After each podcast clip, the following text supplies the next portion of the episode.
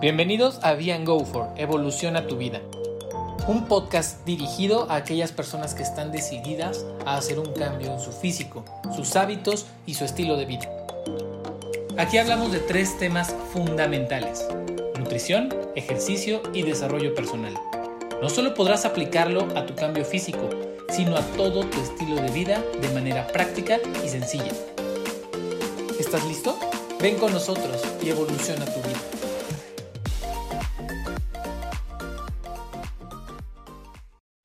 Buenos días, buenas tardes, buenas noches. Bienvenidos a un nuevo podcast de Be and Go for Evoluciona tu vida. Mi nombre es Marco Fajardo. Y bueno, hoy les traemos, les traemos a todo un personaje, una persona que se ha dedicado al deporte desde muy chico. Su nombre es Juan Miguel Cibaja. Actualmente tiene 24 años. Es licenciado en Cultura Física y Deporte, certificado como instructor de entrenamiento funcional es graduado como cinturón negro segundo dan en Karate Do. Sigue estudiando, él, es está estudiando la licenciatura en terapia física y rehabilitación. Está certificado también en primeros auxilios, es instructor de defensa personal y bueno, como, como atleta fue futbolista, practicó karate, practicó artes marciales mixtas, triatlón, atletismo, natación, básquetbol, es instructor también o coach también de fútbol, karate y atletismo. Juan Miguel, ¿cómo estás? Hola, buenos días, buenas tardes y buenas noches. Este, me encuentro muy bien, gracias por invitarme, gracias por la invitación. Feliz de estar aquí con ustedes el día de hoy. Perfecto, oye, un currículum impresionante para tener 24 años, o sea, tantos deportes, eh, ya con una licenciatura en Cultura Física y Deporte. ¿Cómo fue que, que te nace o a qué edad empezaste a practicar deporte? Realmente el deporte lo traigo de la familia. Mi padre eh, también fue deportista, mi mamá también fue deportista. Entonces, desde que casi empecé a caminar, me inculcaron el, la vida y el gusto por, por la actividad física. Eh, mi primer deporte fue el fútbol. Tendría yo creo unos 5 o 6 años cuando empecé a patear mi primera pelota. Yo creo que desde que empecé a caminar me empezaron a inculcar el deporte y hasta la fecha no, no, no, lo he dejado. Oye, pues bueno, también me faltó, me faltó introducir a, está con nosotros Marco Puga, que Marco de hecho conoció en sus épocas de, de futbolista a, a, Miguel. Entonces, Marquito, ¿cómo estás? Hola, hola. Muy bien, muy bien, Marquito. Muchísimas gracias por la invitación. Nuevamente feliz de estar aquí con dos cracks Oye, Juan, eh, y cuéntame, ¿cuál, ¿cuál fue el primer deporte al que ya te dedicaste como, como ya más en forma, ¿no? Porque tú todos de chavito era como, pues te metes, yo, yo practiqué natación, por ejemplo, ¿no? Si te metes a la, natación, y fueron dos años ahí metido en la natación, pero realmente pues es como, como más para descargar energía que por, digo, aprender a nadar, ¿no? Porque la natación es, es para que no te ahogues de grande. Pero, ¿cómo fue que empezaste y cuál fue el deporte que ya dijiste, esto me, gusta y ya me quiero dedicar un poquito más en forma? Vale, te cuento. Mira, como te decía, el fútbol fue mi primer deporte que conocí eh, y desde pequeño empecé en categorías inferiores, estimas jugando. Durante mi etapa de secundaria preparatoria, incursioné en otros deportes sin dejar el fútbol. Entonces fui tocando otros deportes, fui este, buscando, más sin embargo, el fútbol fue el que estuvo ahí siempre, si me entiendes, aunque me desvió un poquito, pero el fútbol fue el, al que me dediqué más en forma y al que a la edad de 16 años tomé la decisión de buscar la manera de vivir de ello de manera profesional, que fue cuando incursioné a Ciudad de México. Entonces, el fútbol siempre ha estado ahí, aunque he buscado otros deportes, pero el fútbol siempre ha sido el, el punto de quiebre. Entiendo. Oye, ¿y cuándo empezaste con el karate? Digo, porque también ya, ya, ya eres maestro de karate de segundo, cinta negra, segundo dan. ¿En, qué momento de tu vida empezaste con el karate? Yo estaba en el verano para pasar de primaria a secundaria, lo, recuerdo muy bien, fui un campamento en la secundaria a la que yo iba a asistir y había actividades deportivas que te ofrecía la escuela. Estaba fútbol, que obviamente lo tomé, estaba natación, estaba karate, estaba danza, estaba canto. Y en esa curiosidad que me dio por incursionar por otros deportes, otras actividades, fue el que me llamó la atención verlos un día entrenar a esta disciplina marcial. Y pues tomé la decisión de inscribirme una semana para ver de qué se trataba. Entonces, de ahí en adelante, pues me empezó a gustar bastante la ideología, eh, de qué trataba, lo que entrenábamos, la filosofía, que es muy diferente al fútbol por ser un, una actividad, obviamente, traída de otro país y, y, un deporte meramente individual a comparación del fútbol. Hasta la fecha, tendría yo unos 12, 13 años, yo creo, para entrar a secundaria cuando inicié y hasta la fecha, hasta mis 24 años, sigo vigente, ya sea como competidor, como simplemente entrenar por gusto o como coach de karate, pero sigo inmiscuido en esa bonita arte marcial. Eso fue de las que agarraste y ya no dejaste. Efectivamente, eh, desde que la tomé, realmente nunca me salí, nunca fue así como que, ah, voy a abandonarlo para siempre, no. Eh, más que nada porque el karate se vuelve un estilo de vida. Entonces, no, no solo es, eh, el karate no solo es pegar patadas y pegar golpes, también tiene una filosofía muy hermosa de la cual me enamoré. Entonces, trato de tomar muchas ideologías que aprendí de ahí para mi vida diaria. Entonces, de alguna u otra manera, este arte marcial está en mi vida 24/7.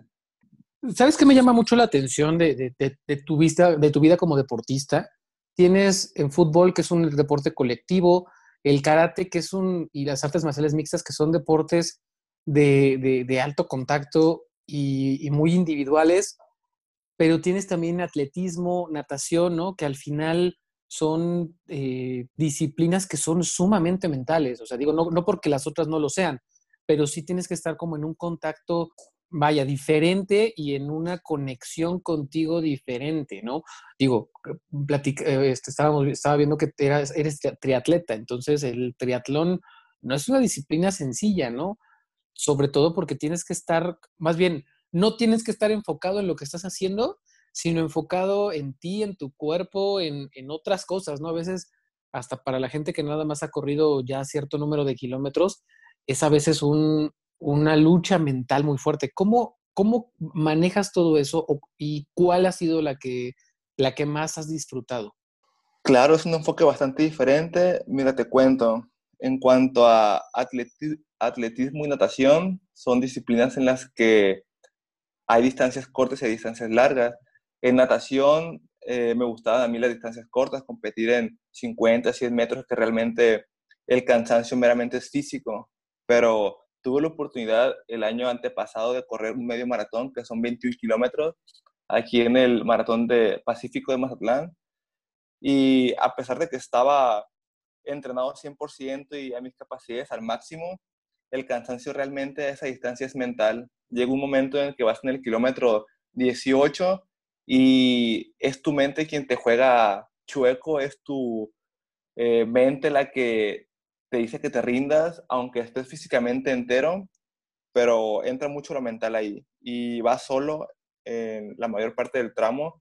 Entonces, son muchos sentimientos y mucho, muchas emociones por las que pasas en un deporte como es el atletismo en distancias largas, pero yo creo que ahí es donde entra tu concentración, tu profesionalismo y pues ahí te mides de qué estás hecho, más que nada. Y en deportes como el karate y las artes marciales mixtas, donde es literalmente de contacto físico, donde aparte de estar preparado físicamente, tienes que estar preparado mentalmente para lo que pueda suceder, ya que te metes a un ring o te metes a un tatami sabiendo que, pues, si no das lo mejor de ti, puedes salir lastimado. Lo bueno de, de los deportes de contacto, en mi experiencia, es que efectivamente tú entras solo a pelear, pero sabes que detrás de ti o fuera del ring o del tatami hay un entrenador que está contigo aconsejándote, sabes que está tu familia viéndote o apoyándote. Entonces, a pesar de que es una disciplina de una sola persona, individual, sientes más apoyo que a lo mejor en natación, donde pues por estar dentro del agua no ves y escuchas a quien te apoya. En atletismo, en distancias largas, pues llega un punto en el que literalmente vas solo. Entonces, sí tiene mucho que ver, a mi experiencia, esa diferencia de los deportes individuales como natación y atletismo y las artes marciales. Wow. Y Oye, y Marco Puga, ¿en qué momento conociste, conociste a Miguel? ¿Cómo se conocieron? Digo, porque sí entiendo que él vino a, darlo todo por el, por el fútbol, ¿no? Igual que, estabas ahí. Pero ¿cómo se conocieron? Porque hay una diferencia de edad, ¿no? O sea, sí te, son tres, casi cuatro años de diferencia, si, si no estoy mal. Sí, efectivamente. Eh, bueno, nos conocimos aquí en NESA, en, en Estado de México. Jugábamos para la segunda división. Bueno, fue un proyecto que se estaba realizando.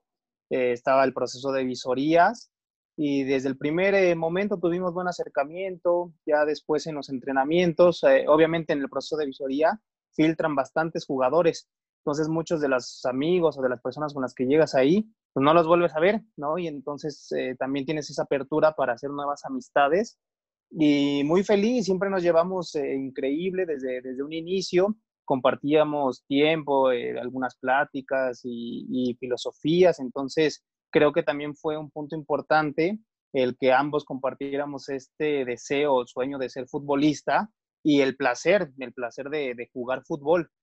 Entonces nos conocimos, yo tenía en esa época, estaba en la universidad prácticamente y ya estaba terminando, la, son cuatro años de mi carrera, lo llevaba a la par del fútbol y pues yo tenía alrededor de 22 años, 21, 22 años 23 prácticamente, entonces ese, ese tramo fue donde nos conocimos. Oigan, y platíquenme, primero Miguel, después, después Marco, quiero escuchar un poquito, porque a nuestra audiencia le gusta mucho el, el, fútbol, soccer, sobre todo conocer este parte del proceso, ¿no? Que muchos desconocen, muchos quizá jugaron hasta cierto nivel, ¿no? En algunos casos conozco algunos que han jugado hasta tercera división y, y hasta ahí, porque o no sabían o no no quisieron, ¿no? Muchas cosas pasaron para poder ir más allá.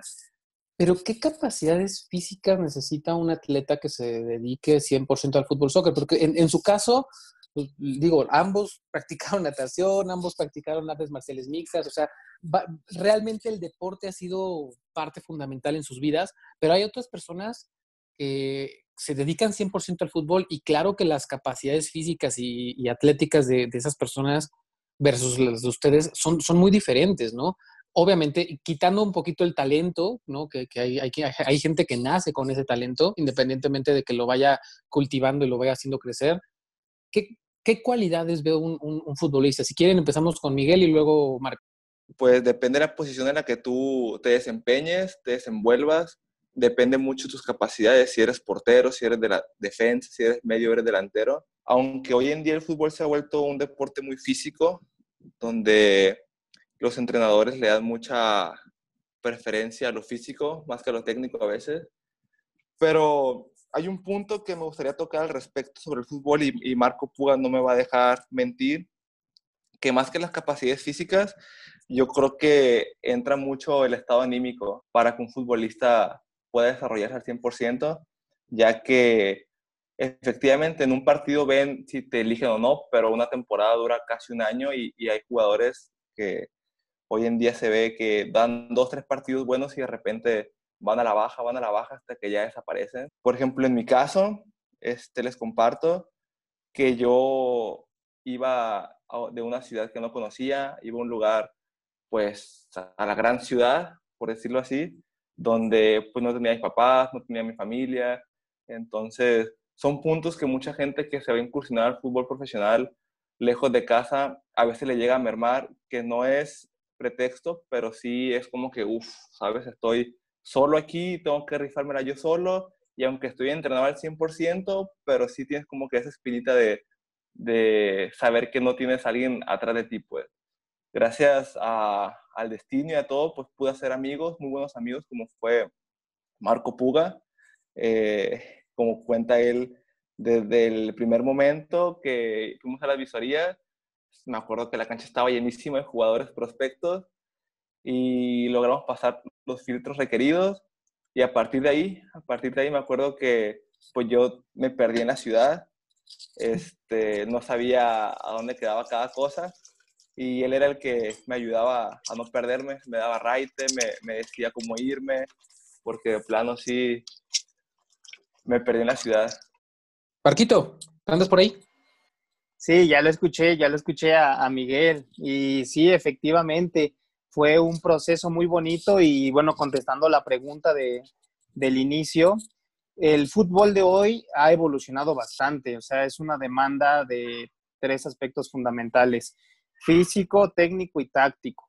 Entonces, depende de la posición, como decía Miguel, en que te desempeñes, son las características que se van a trabajar y obviamente hay que pues contemplar que cada uno, cada jugador es, tiene cualidades individualizadas y hay otros que tienen mejor, eh, por ejemplo, más fuerza o más resistencia o son más veloces o tienen un conjunto. Entonces, también ahí juega un papel importante el talento, ¿no? Lo que traes ya de, de inicio, lo que te gusta hacer, la posición que has venido manejando durante el trayecto de tu vida, eh, tu trayectoria, o sea, son muchos aspectos y entre ellos, uno súper importante que mencionó es el estado anímico de la persona y también la preparación psicológica, o sea, muchas veces el futbolista no tiene, eh, pues no, no tiene una preparación como tal académica o no tiene un proceso de, de formación entonces, son muchas variables las que tienes que conjuntar y mostrar en una cancha, ¿no? Entonces, es un proceso padrísimo donde todos pues están luchando por un lugar y prácticamente nadie tiene nada seguro. El día a día, lo que hagas día a día es, sumamente importante y trascendental para pues ganarte la, mirada de los, del, bueno, de tu directivo, de tu cuerpo técnico, ¿no? del entrenador que esté a cargo del equipo. Y también algo súper importante, el, estado anímico que mencionaba Miguel, de repente puedes llegar un día a, tope, ¿no? Con tus capacidades trabajadas al máximo, pero al día siguiente probablemente tuviste algo tan sencillo, se te hizo tarde para llegar al entrenamiento y llegas presionado, o probablemente tuviste alguna pelea con tu, con tu novia, ¿no? Por ejemplo, si tienes pareja, ¿no? Regularmente a esas edades, pues algunos tenemos eh, nuestra pareja, ¿no? Nuestra novia, y, bueno, también juega un papel importante, o quizá tu, tu papá o tu mamá o alguien se, se peleó, no sé, cualquier cosa, cualquier aspecto es fundamental y, y, finalmente tiene un impacto en la persona. Y ese impacto tiene un impacto también más profundo en el desarrollo deportivo ya a nivel de cancha.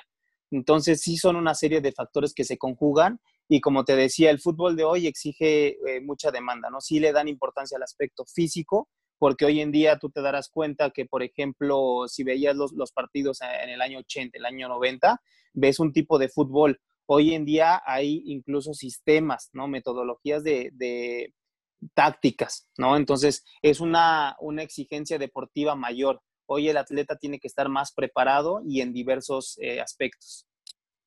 Que en eso tú y yo platicábamos muchas veces, que no es, muchas veces quieren comparar a, Ronaldinho con Messi, con Pelé, con Maradona y entre ellos y meten a Hugo Sánchez y, el debate de quién es mejor y terminamos platicando lo mismo, ¿no? El fútbol ha evolucionado y, son diferentes, eh, diferentes juegos, total, totalmente aparte, ¿no? No puedes comparar todo el ecosistema que había alrededor de un Pelé, al, que había en el momento de Maradona, al que había en el momento de Hugo Sánchez, o el que hay actualmente con, Cristiano Ronaldo y, Lionel Messi, ¿no? Desde el simple hecho que hay muchísimas cosas más que se miden, eh, hay muchísimas más eh, medicina deportiva y muchísima más eh, conocimiento de los sistemas de entrenamiento y, de las capacidades de cada, de cada jugador, ¿no? Entonces, es un, es un mundo que, que, a veces no tiene, no tiene comparación. Pero bueno, regresando al tema, y muchas gracias por, por esa, esa, ese aporte. La verdad es que a nuestra audiencia le gusta mucho el soccer, entonces también por eso platicar un poquito de, de temas de, de, soccer, ¿no? Eh, que por cierto, hacemos el comercial y estamos preparando un, un podcast justamente de, del fútbol soccer, ¿no? Con, con, varias noticias ahí bastante, bastante buenas, bastante importantes. Entonces, esténse, esténse a la espera. Miguel, ¿en qué momento decides eh, ya viviste la parte de, ser eh, del fútbol, pues, eh, todas las disciplinas. ¿En qué momento dices, sabes qué, me voy a dedicar para toda mi vida al, deporte, ¿no? Y, estudiar una licenciatura, certificarte. ¿En qué momento fue esa decisión? Claro, mira, yo estaba justamente a los 18, 19 años terminando la preparatoria allá en Ciudad de México y pues al terminar ese nivel educativo viene la, gran pregunta, ¿no? ¿A qué te vas a dedicar? ¿Qué quieres hacer? Lo bueno es que por mi parte, mis padres siempre me dijeron, nunca me impusieron nada, siempre me dijeron, tú estudia lo que tú quieres, lo que te haga feliz, solamente que lo que estudies y lo que hagas, pues trata de, de ser el mejor, trata de ser bueno, échale ganas, porque si es lo que te gusta, pues adelante, ¿no? Entonces, justamente estaba en este punto de quiebre por tomar la decisión y me hice una introspección y dije, bueno, ¿qué es lo que he hecho toda mi vida? ¿Qué es lo que más disfruto? ¿Qué es lo que me llena en el día a día? Y empecé a ver que pues el deporte era ya parte de mi vida, aunque no lo quisiera ver así. Y como atleta, pues tuve la oportunidad de estar muy de la mano con profesionales de la salud en el ámbito de, de rehabilitación y en el ámbito de deportivo. Entonces me empecé a visualizar como, como ellos y me gustó lo que vi. Tuve la oportunidad de trabajar con equipos integrales cuando entrenaba karate. Me tocó ir a una competencia internacional donde estuve de la mano con nutriólogos, con fisioterapeutas, con preparadores físicos y me visualicé en ellos y me gustó lo que vi. Entonces dije, bueno, ya la experiencia que tengo como atleta, siento que puedo explotarla de manera potencial si ahora me voy al otro, al otro lado de la moneda. En lugar de ser atleta, preparar atletas con mi experiencia y lo que yo pueda aprender de aquí en adelante. Y fue ahí donde empecé a buscar certificaciones, donde busqué una universidad que tuviera la carrera que estudié, empecé a, a inmiscuirme de, no, pues yo ayudo en esto, yo, yo quiero participar en esto para generar más experiencia estando del otro lado del, de, la moneda. Entonces, fue ahí, en ese lapso de, yo creo, unos meses donde, ¿qué vas a estudiar? ¿Qué vas a hacer acabando la prepa? Ya es hora de que si no se dio lo del fútbol como tú esperabas, pues tienes que buscar un plan B. Y fue ahí donde yo empecé a, a ver todas las vertientes y terminé por convencerme que esto es lo que yo quería. Y, y una pregunta, ¿en qué, eh, vaya, cómo ha sido tu vida ahora dedicándote a esto 100%, no? Porque no es, no es sencillo, o sea, al final eh, o terminas en, trabajando en una institución donde sabemos que, que, el deporte en general en México no es lo mejor pagado, ¿no? Y hablábamos en un podcast anterior en donde si no te dedicas al fútbol, no, no es como que haya mucho dinero, ¿no? Entonces, ¿en qué momento dices, sabes qué, me voy a dedicar a esto? ¿Y cómo lo haces? O sea, ¿cómo lo haces realmente un estilo de vida para ti?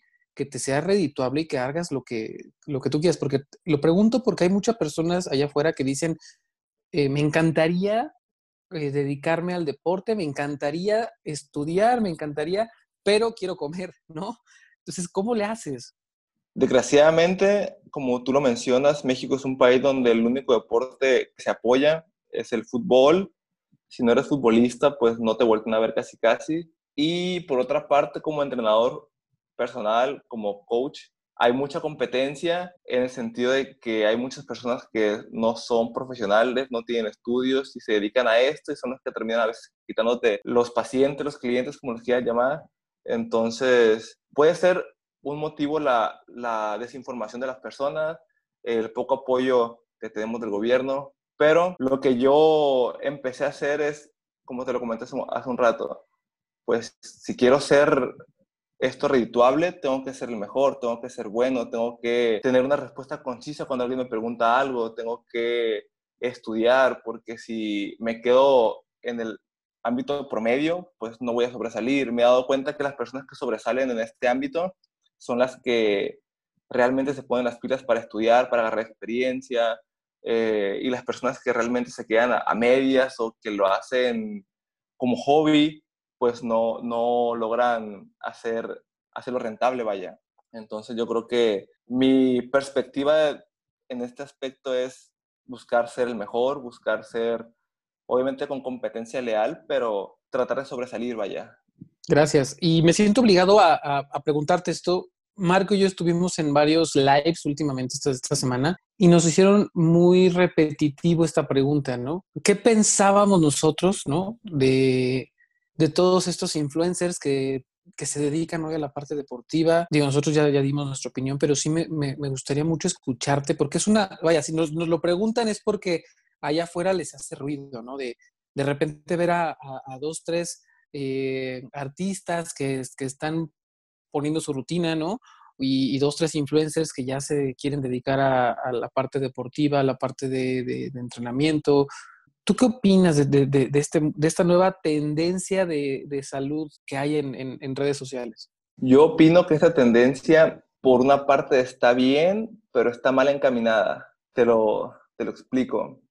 Efectivamente, últimamente se ha hecho un boom en las redes sociales los influencers o los artistas que se dedican a, a vender, por decirlo así, una imagen de su cuerpo. Pero muchas veces esas personas, por la misma desinformación o el simple hecho de que no tienen el conocimiento necesario para poder ayudar realmente a otras personas, es que los que sí nos dedicamos a esto, de cierta manera, pues estamos como en contra, ¿sabes? Porque decimos, oye, nosotros nos matamos estudiando, agarrando experiencia, tratamos de ayudar a la gente para que tenga una salud integral, pues gente que copia rutinas de internet que no están ni personalizadas, ni guiadas, ni estructuradas y solamente generan, eh, como lo comentamos en el live la vez pasada, pues lesiones, que deserten o cosas así. Entonces decimos, óyeme, el campo que tenemos de por sí es poco y, y gente así termina por hacerlo más poco. Entonces, yo opino que la idea está bien, vaya, porque siempre es bueno,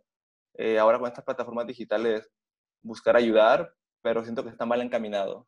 Entiendo, muchas, muchas gracias. Y algo, algo, hay, hay dos preguntas que te quiero hacer ya para, para ir empezando a encaminarnos al cierre. Tú te dedicas también como entrenador, como instructor, como coach de tres disciplinas, ¿no? Que es fútbol, karate y atletismo. Y vuelvo a lo mismo me es a veces complicado porque es un tema muy mental. De por sí uno como atleta, yo llegué a, digo, yo nunca me, me, sentí eh, corredor maratonista ni nada por el estilo. Llegué a, correr 10 kilómetros, 5 kilómetros en alguna competencia y hasta ahí, ¿no? Jugué fútbol americano y ya, ¿no? Pero son, son temas mentales muy diferentes como deportista. ¿Cómo le haces para mentalizar y enfocar a las personas que estás, que estás guiando, ¿no? Es muy diferente el colectivo que es el fútbol a un deporte de contacto en donde también, como tú dices, ¿no? Antes te sentías respaldado por tu entrenador, hoy tú eres ese respaldo. ¿Cómo le haces también para, para ayudar a un atleta que va a correr 5, 10, 15, 20 kilómetros, no sé, pero al final tú no vas a estar ahí echándole porras, ¿no? Y es como tú, tú vas a estar esperándolo y espero que te vaya bien, ¿no? ¿Cómo le haces tú para, trabajar esa parte mental? Claro, mira, aquí el secreto que yo utilizo es mi experiencia, ya que a mis atletas yo les digo, los, les digo lo que a mí me gustaba o me gustaría o me hubiera gustado que me dijeran antes de entrar a competir. Yo creo que es un punto muy importante y como te digo, son tres disciplinas muy diferentes. En el fútbol trata como entrenador que el equipo se conjunte, que haya buena camaradería, que todos se lleven bien, porque al final de cuentas en la cancha tienen que ser como una familia.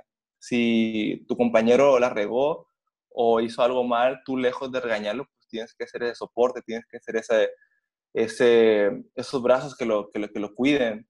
En el ámbito del karate, como coach, trato de darle esa seguridad a, mi, a mis alumnos de que pase lo que pase, pues yo voy a estar ahí, motivarlos. Básicamente utilizo lo que a mí me motivaba cuando competía, lo que a mí me, sacaba de mi zona de confort, que es muy necesario. Y en el ámbito del atletismo, como dices, en el, te, veo en la meta cuando sales y te veo en la meta cuando terminas, pero el trayecto realmente el atleta va solo. Entonces tienes que dejarle bien plantada, bien tatuada esa idea en la mente de que tiene que terminar, tienes que buscar también una parte muy importante de los entrenadores, tienen que saber cuál es el detonante, cuál es la motivación de su atleta, porque tienes que llegarle por ahí. Todos los atletas son diferentes y tú como entrenador tienes que saber exactamente qué punto les mueve, qué palabras le mueven las fibras para que realmente logren su, su cometido. Es básicamente lo que, lo que yo busco hacer con mis alumnos, pues.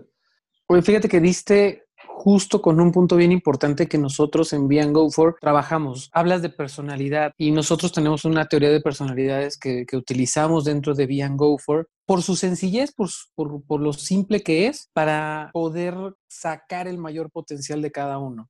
¿Cómo identificas tú a una persona? Porque te tienes al, al chavo que está dentro del equipo y que es el tímido, que es el el que está como de más bajo perfil o algo, y realmente tiene mucho potencial, pero es un tema muy emocional. Y tienes al otro chavo que siempre quiere ser el, la estrellita y, me dijo, pues tienes que entrenarle más, ¿no? Y cómo trabajar esas dos personalidades. Primero, ¿cómo las identificas? Y segundo, ¿cómo trabajas con dos personalidades, personalidades distintas en un mismo equipo? Claro, en el ámbito del fútbol, cuando hay una persona así que sea tímida, que no haga grupo, que siempre esté apartado, pero que dentro del entrenamiento del juego te das cuenta que tiene talento, que tiene calidad, pues déjate preocuparte un tanto por el tema físico-atlético y empieza a trabajarlo más fuera del entrenamiento, el aspecto psicológico. El, como te digo, buscar ese detonante, el buscar esa, esa fibra que, que lo mueva, que lo motive a, hacer grupo, a, a, interactuar más, a que cuando entre a la cancha entre con una sonrisa. Porque me ha tocado muchas experiencias, digo, yo he tenido la oportunidad de trabajar con niños juveniles, adolescentes, que están en una etapa crítica donde tal vez tienen problemas en su casa, en la escuela, en la calle, y llegan a la cancha y realmente son muy buenos, pero psicológicamente y mentalmente pues están no al 100%, no óptimos, y termina por afectar. Entonces tú como entrenador tienes que saber identificar, ¿sabes qué? Este, este niño, este joven, este adolescente tiene tal problema, bueno, pues busca la manera de ayudar.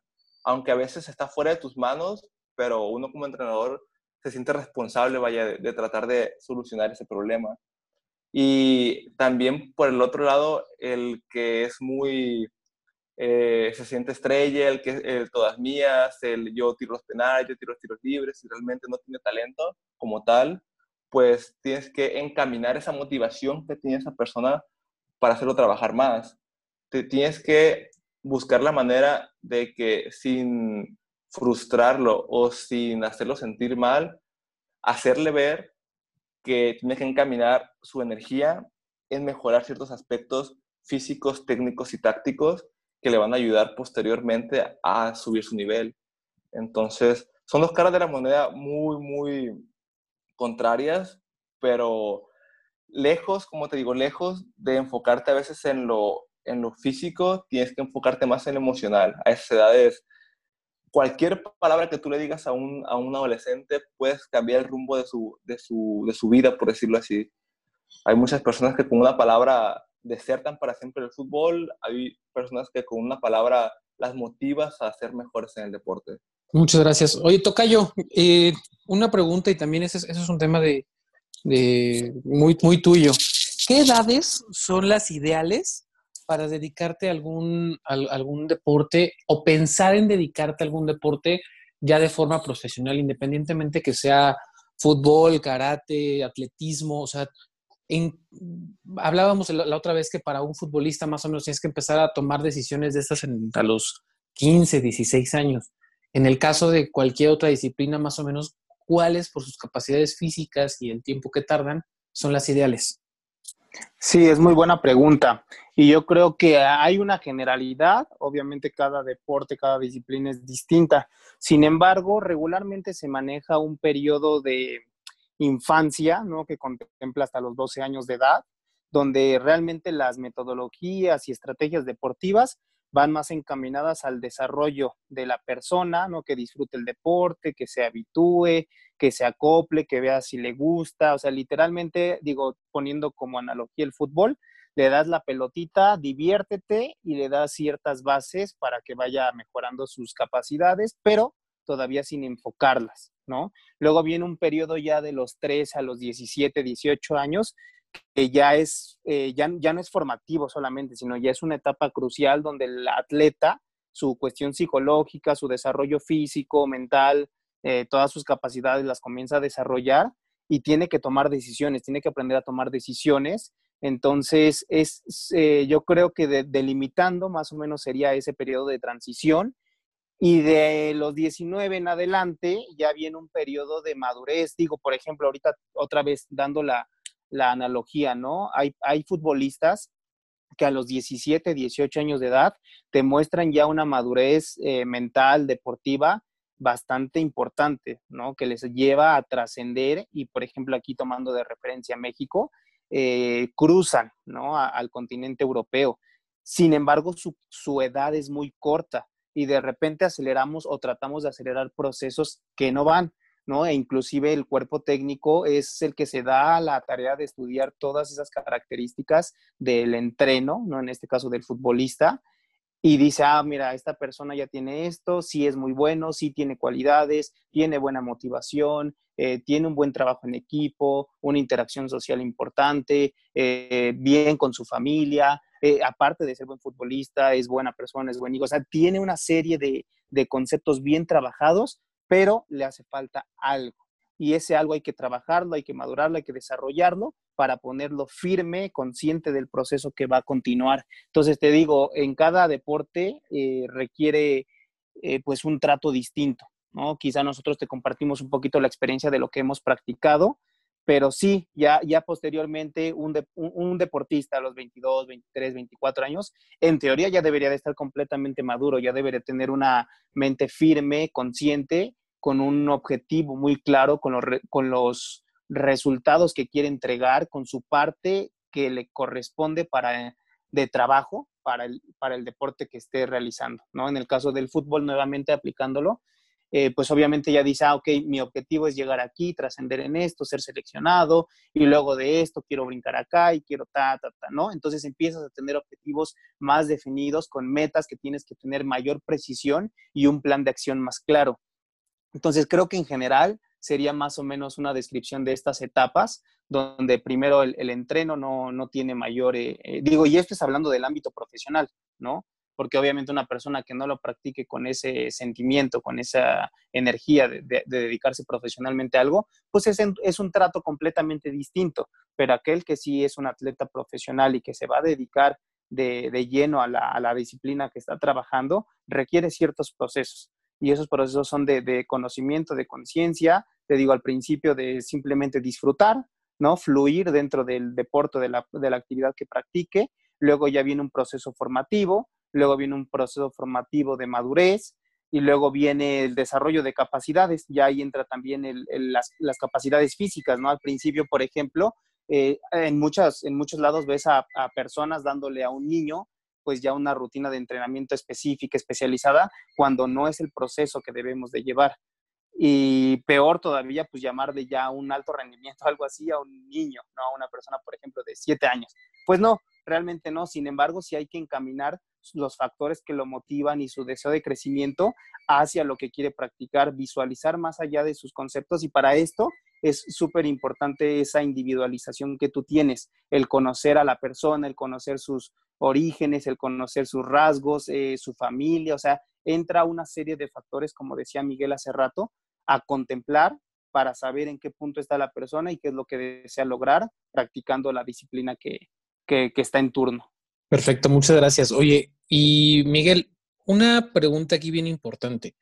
Tú como, como licenciado en, con todo lo que has estudiado, con todo lo que has visto, a mí me llama mucho la atención que para fútbol si hay, unas, si hay escuelas como tal, si hay, vaya, si te puedes entrenar como entrenador, valga la redundancia, pero si puedes estudiar para entrenador. Para todas las demás disciplinas, digo, yo lo, lo veo a veces por el fútbol americano, hay muy pocas escuelas apenas empiezan a salir los primeros pasos, con todo y que el fútbol americano es uno de los deportes más antiguos de México por su trayectoria, por, por el, nivel de espectadores, por muchas cosas. Hace falta mucho para, para realmente tener una escuela buena. Y hoy a los chavitos de 4, 5, 6, 10 años los entrena el entrenador que salió como, como deportista, o sea, que fue apenas terminó su temporada y ahora ya está entrenando chavitos. Y creo que el entrenamiento de, de, un chavo de 10 años, pues es muy diferente al que lleva alguien ya de liga mayor, ¿no? ¿Hay eh, instituciones que se dedican a, formar entrenadores como tal? Pues mira, eh, así como dices, entrenadores como tal, especializados en un deporte, aquí en México, bueno, aquí en Mazatlán, en Sinaloa, no. Lo que sí hay para otros deportes que no es el fútbol son cursos, son talleres, son pequeñas certificaciones, vaya me voy al ámbito del karate. Yo terminé como cinturón negro segundo dan. Eh, he hecho certificaciones, he hecho cursos, he estado muy de la mano con mis profesores y es así como te puedes ganar un lugar como entrenador. pero realmente no hay un papel que, que diga, ah, tú ya con este papel puedes ser coach profesional de karate, así como en el fútbol te puedes meter al curso que realiza la Femex Food y te dan tu título como director técnico profesional. Falta eso para los deportes, para hacer más especialización deportiva. Es justamente lo que hace falta. Tocayo, una pregunta. Eh, ya tú que, que, conoces aquí en, más en, México, ¿qué opinas en, esta misma pregunta? Sí, efectivamente, como dice Miguel, eh, hace falta justamente lo que mencionabas desde un principio. El fútbol, aquí por ejemplo, tienes la escuela, el ENDIT, ¿no? La Escuela Nacional de Directores Técnicos. En cuestión de, pues, cultura física o deporte, tienes la Escuela Superior de Educación Física y tienes la ENED, ¿no? La Escuela Nacional de Entrenadores Deportivos. Básicamente tienes esas instituciones que te profesionalizan como licenciatura. Después de eso viene un periodo preparativo. Puede ser ahí, puedes comenzar ahí o puedes también, ¿no? Porque ahorita viene otro, la corriente que hablaban, ahorita porque estamos hablando mucho de la cuestión profesional del fútbol o de algunas otras disciplinas, pero como decíamos al principio, aquí en México al fútbol, pues digamos que se cuece aparte, ¿no? Tiene ciertas instituciones, hay una reglamentación eh, más estricta, hay Federación Mexicana de Fútbol, etcétera pero otras, otras disciplinas también tienen sus propias federaciones, sin embargo no hay instituciones que lo encaminen directamente como licenciaturas, pero sí hay este conjunto de certificaciones, de talleres, de congresos, etcétera, y todo al final es un concepto integral no solo de salud, sino también de entrenamiento físico y de deporte. Entonces, considero que sí hace falta darle una buena profundidad darle estructura a nuestras instituciones deportivas. ¿Por qué? Porque México tiene la capacidad, ¿no? Simplemente en población, de otorgar buenos deportistas, buenos atletas en diferentes eh, disciplinas. Sin embargo, el impulso, el, mayor impulso está enfocado en el fútbol. Pero así como tú practicaste, por ejemplo, fútbol americano, deberíamos tener una estructura ya, porque la tenemos a nivel universitario, donde compiten, se llama ONEFA, ¿no?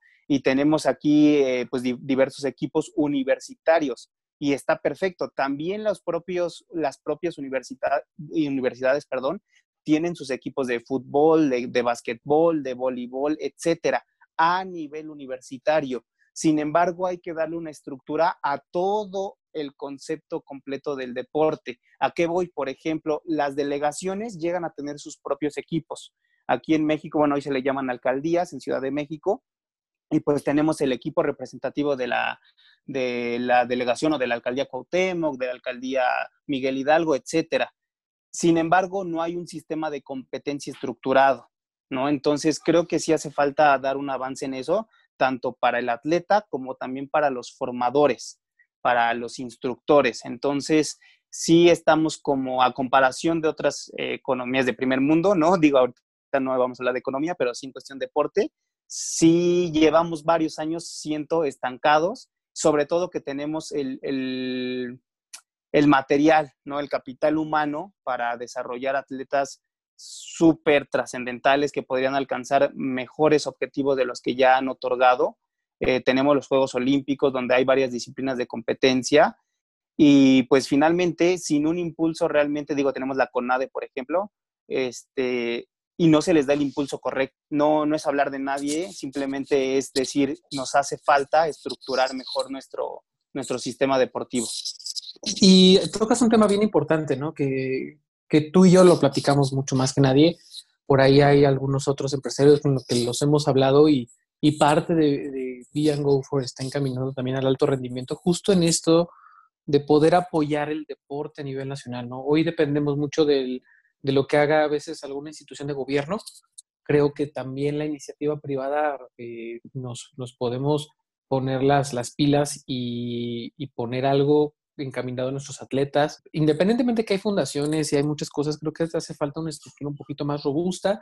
No, y lo vimos el, año pasado en los Juegos, no sé, no, no, recuerdo si fueron los Panamericanos, creo que fueron los Panamericanos en donde, oye, es que no tengo pants, es que ya no tengo para el viaje, es que me están dando cuatro mil pesos y nada más mis, mis, zapatos cuestan cuatro mil quinientos, ¿no?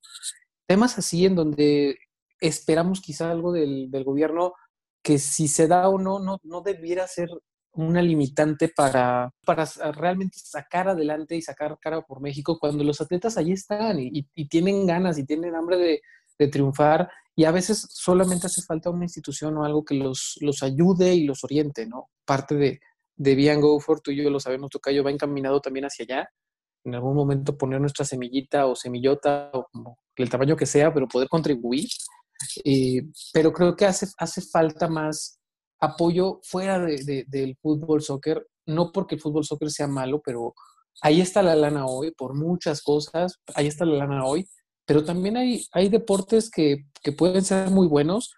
En el béisbol hemos eh, armado enormemente bien, ¿no? Y, a, excepción, digo, por, ahí eh, este, Miguel lo, puede decir mejor, ¿no? Allá el béisbol está, está mucho más arraigado que, que acá en la Ciudad de México, pero el béisbol es uno, el básquetbol también estamos haciendo cosas importantes con una liga que ahí está dando sus primeros pasos y que tiene buen nivel. El fútbol americano, con todo y que hace falta un, apoyo y una estructura diferente, creo que también está sacando adelante varias cosas. Eh, digo, independientemente de las, de las disciplinas que siempre han sido las, las típicas de, de México, ¿no? Clavados, eh, quizá un poquito el atletismo con el boom de Ana Gabriela Guevara, ¿no? Y lo platicaba con Miguel, que de repente se apagó. Tuvimos a una gran deportista, medallista, que fue de la, mejor del mundo en su momento y de repente desapareció el atletismo de la vida de todos, ¿no? Entonces creo que hace falta un buen seguimiento, creo que hace falta eh, una organización y por eso preguntarles a ustedes, vamos a poner y vamos a empezar a soñar y ¿qué creen ustedes que hace falta para, realmente empezar a, sacar adelante los deportes aquí en México? ¿Qué, qué tipos de apoyo? Sobre todo Miguel que está, digo, nosotros no lo veíamos así hasta ahorita que platicábamos, Miguel está en, otro estado, está eh, con otras características totalmente diferentes, más descentralizadas.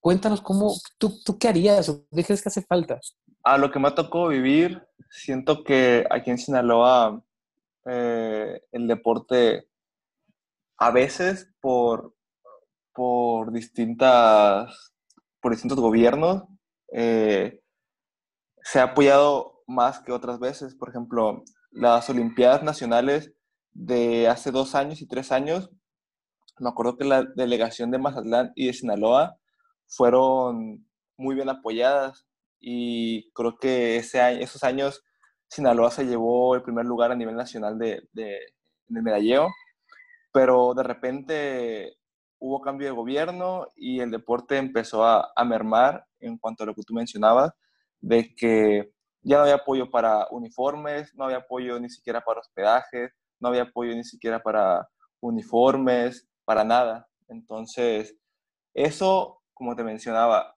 en la vida de un adolescente 13, 14 años, eh, que se está esforzando, que está dedicando parte de su tiempo a entrenar y a dedicarse, y que de repente le digan, no, pues sabes qué, eh, ni siquiera está pagado tu registro para la competencia, ni siquiera está pagado tu viaje.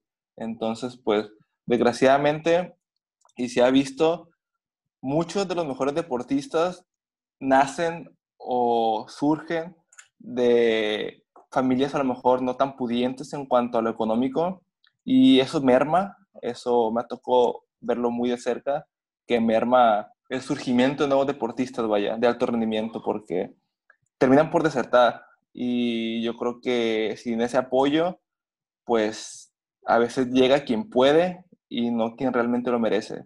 Yo pienso que debería haber un poco más apoyo en cuanto en ese aspecto y buscar motivar a las personas, por, a, los jóvenes, perdón, porque igual esta era digital está acabando con muchos deportistas que antes el salir a jugar era salir a hacer ejercicio, ahora el salir a jugar a los niños pues ya es estar con una tablet, un aparato electrónico y, pues el sedentarismo también se ha vuelto factor en cuanto a, a la búsqueda de deportistas. Y yo creo que son varios factores, pero esos son mis, los que yo principalmente veo. Tocayo, tu opinión, que es, bien importante. ¿Qué, piensas que hace falta? Y si estuviera en tus manos poderlo cambiar, ¿qué harías? Claro, Pues sí, efectivamente, como decías, de repente el gobierno, ¿no? Hay una estructura que finalmente no está funcionando o no al menos como podría realizarlo. Y justamente entramos las instituciones privadas a rescatar esa parte y sobre todo porque regularmente cuando nos dedicamos a esto, nace por el pleno gusto, por el gusto, por la pasión que tenemos por el deporte, por las filosofías que vivimos dentro de, de nuestra preparación deportiva. Entonces, si estuviera en mis manos, pues imagínate, yo destinaría, aquí hay cuestión, ¿no? El, digo, hay primero que separar gobierno e industria privada, ¿no? Ambas, pues es dinero finalmente lo que se requiere, ¿no? Para poder invertir en un sistema, en una estructura y poder eh, inclusive desarrollar las organizaciones o los eh, centros que se van a estar dedicando a este impulso deportivo, a este desarrollo del atleta.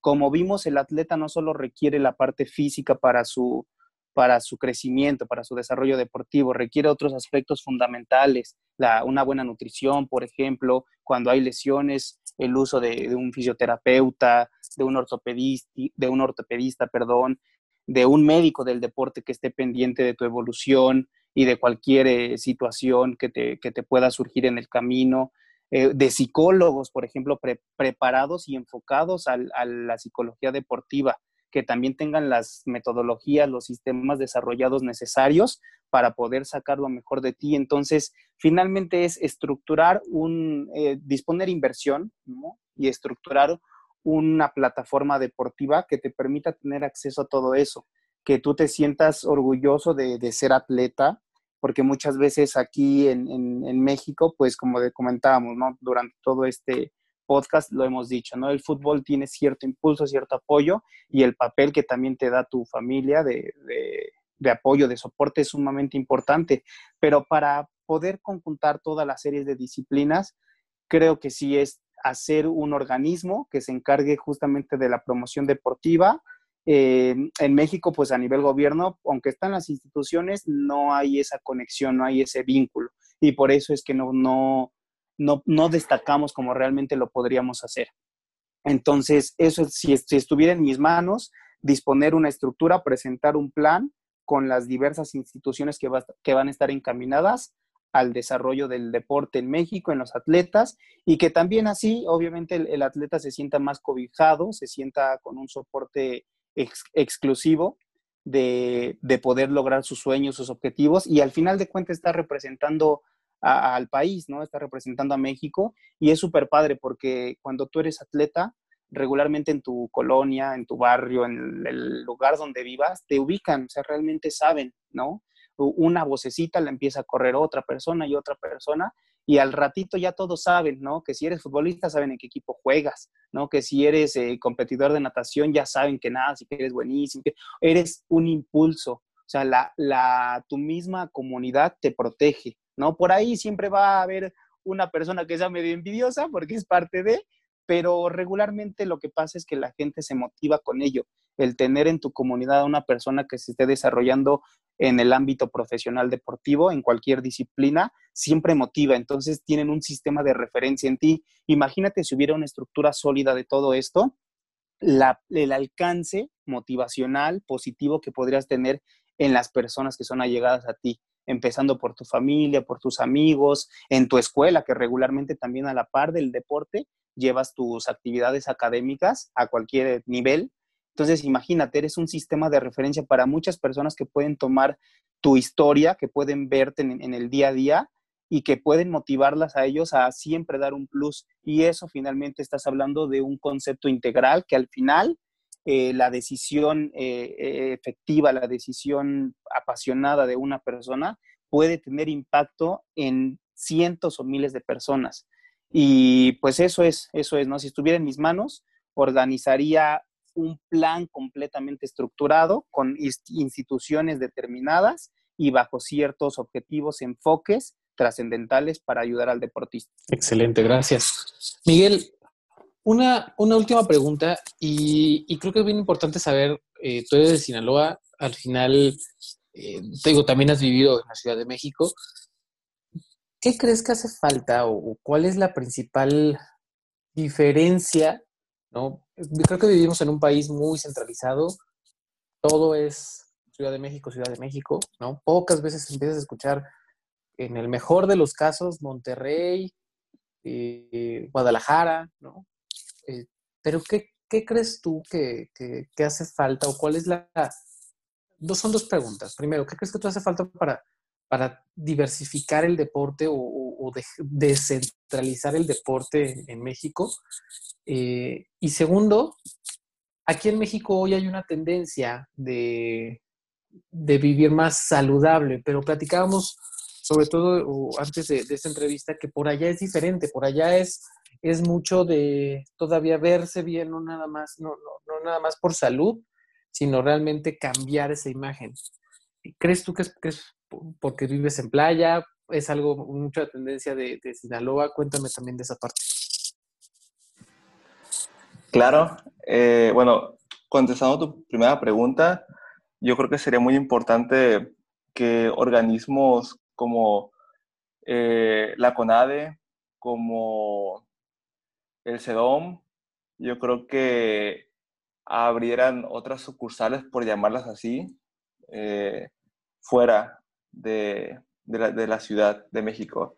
Yo creo que tener en Sinaloa, a lo mejor no en cada municipio, pero sí en la capital, tener un centro de alto rendimiento con las capacidades o con la calidad del, de la Ciudad de México. Sin desmeritar el de Sinaloa, que es muy bueno, pero realmente si quieres llegar a cosas grandes, tienes que brincar de aquí al de la capital y de la capital de la Ciudad de México. Entonces esa triangulación termina por lograr la deserción de muchos deportistas. Yo creo que el tener que descentralizar también al fútbol como un deporte único, como que el deporte aspiracional de que si no eres futbolista no eres nada. Yo creo que también cambiar un poco ese chip de las personas, porque hay muchas personas que juegan fútbol porque quieren ser futbolistas, pero los pueden jugar otro deporte y son realmente muy talentosos. Entonces, empezar a ver esos, esos casos. Y en cuanto a tu segunda pregunta, principalmente Mazatlán, que es la ciudad donde yo radico, un factor puede ser que vivimos en playa, un lugar turístico, donde viene personas de Europa, de Estados Unidos, de Canadá. Eh, hay una cultura de, de no tanto salud física, sino un buen, una buena imagen, tener una buena imagen. Entonces, yo creo que va por ahí el hecho de que no tanto sea hacer ejercicio por salud, sino simplemente por verse bien, que digo sin generalizar, pero sí existe esa cultura, vaya, sí es algo arraigado. Yo creo que por mi parte diría que está mal, porque la principal motivación debería ser ser obviamente saludable antes que otra cosa, pero pues si sirve como motivación para que al final del día te dé como consecuencia estar sano, pues adelante, ¿no? Pero sí, el hecho de vivir en un lugar tan turístico y tan visitado y la playa tan hermosa que más los invito para cuando quieran venir, es una parte importante en ese tema. Perfectísimo. Pues muchas gracias. Yo creo que eh, por aquí lo dejamos. No, no, no va a ser el último podcast. Me queda claro que, te vamos a seguir invitando porque creo que eres un, colaborador increíble para Be Go For. Tenemos una filosofía muy similar, ¿no? Lo platicábamos eh, los socios y, o más bien el equipo de, de Go For y, cuando platicábamos de a quién íbamos a, a invitar y qué hacemos y Creo que el primer nombre que salió fue el tuyo. Y creo que podemos seguir haciendo más cosas, podemos seguir compartiendo, dando un valor diferente. Te agradecemos muchísimo el tomarte el tiempo, eh, tanto para los lives como para, este podcast. Y obviamente la invitación queda, queda abierta. como te lo dije antes del podcast, eh, también nosotros normalmente estamos sacando podcast cada semana. Si tú tienes algún tema, idea, lo que sea, siempre es bienvenido. Y bueno, toca yo algo que se me esté pasando. Pues no, realmente no, al contrario, nada más agradecerle a mi buen amigo, mi hermanito Juan Miguel Cibaja, que es un experto, que lo sigan en sus redes sociales. Miguel Cibaja está en Instagram y pues bueno, es finalmente estamos aquí compartiendo una filosofía no solo deportiva, sino una filosofía de vida. Los principios que te da el deporte son aplicables para cualquier ámbito y el concepto hoy en día está bien por donde lo quieras enfocar, está perfecto, ya sea por estética, por salud, por nutrición o por un concepto integral está perfecto. Simplemente hay que contemplar que cada persona pues tiene cierta ideología de, su persona misma y de su físico y de cómo quiere verse. Y al final lo que se busca es que haya un impulso, que tengas un resultado positivo, que te gustes, que te sientas a gusto con tu cuerpo, eh, satisfecho y siempre buscando trascender en todo lo que hagas. Entonces, nada, solo darle las gracias nuevamente por el tiempo, por el espacio y saber que de aquí en adelante vamos a estar colaborando, que tenemos trabajo que hacer ambos porque bueno, pues ahí, ahí está la plática pendiente que tenemos, que ya después irán viendo la, la transformación de, de, Miguel, ¿no? En, en, conjunto con nosotros para lo que queremos aportar, que finalmente es valor, añadir valor a las personas en este ámbito deportivo y de salud. Miguel, ¿algo más que quisieras eh, contribuir o, o, aportar? Pues primero que nada, dar las gracias por la invitación. Eh, me agradó mucho esta plática más que entrevista, yo creo que fue una plática entre amigos, compañeros, colegas, que nos dedicamos básicamente a lo mismo. Eh, y pues nada, que estén al pendiente tanto de, de, mis redes sociales como de la de ustedes. Yo creo que eh, estamos comprometidos en compartir cosas benéficas para las personas. Y como comentaban, eh, esto no termina aquí. Yo creo que hay mucha, muchos temas y pláticas pendientes que pueden ser de de gran calidad eh, de información para las personas. Eh, y pues nada, a la espera de, seguir trabajando juntos. Perfectísimo, pues muchas gracias. Eh, Miguel, ¿en, dónde te pueden seguir en tus redes sociales? Claro, en Instagram estoy como arroba Miguel Cibaja. Cibaja se escribe S-I-B grande A-J-A, arroba Miguel Cibaja. Y en mi página de Facebook como Juan Miguel Cibaja Arias. Miguel con doble G. Juan Miguel Cibaja Arias. Así estoy en redes sociales. Perfectísimo. Muchas gracias y les recuerdo nuestras redes sociales, eh, arroba for y en Instagram, en TikTok. Eh, nos pueden encontrar también como Be and Go for en, en Facebook. Eh, y bueno, pues nada, agradecerles mucho su tiempo. Ya saben, los vemos la próxima semana, nos escuchamos la próxima semana. Traer, traeremos un, muy buen tema. Les repito, estamos preparando unos podcasts impresionantes. Ténganos un poquito de paciencia. Este tema también de, la cuarentena a veces nos, limita un poquito, ¿no? Porque hay que cuadrar algunos tiempos y horarios y, hay que hacerlo a distancia. Entonces también queremos cuidar mucho la calidad. Hay veces que el Internet ya sea el nuestro o el de los colaboradores, no, no nos ayuda mucho para poderlo hacer pero tratamos de cuidar mucho la calidad, entonces ténganos paciencia, pero créanos que estamos trabajando en, podcasts muy, muy buenos, con mucho valor.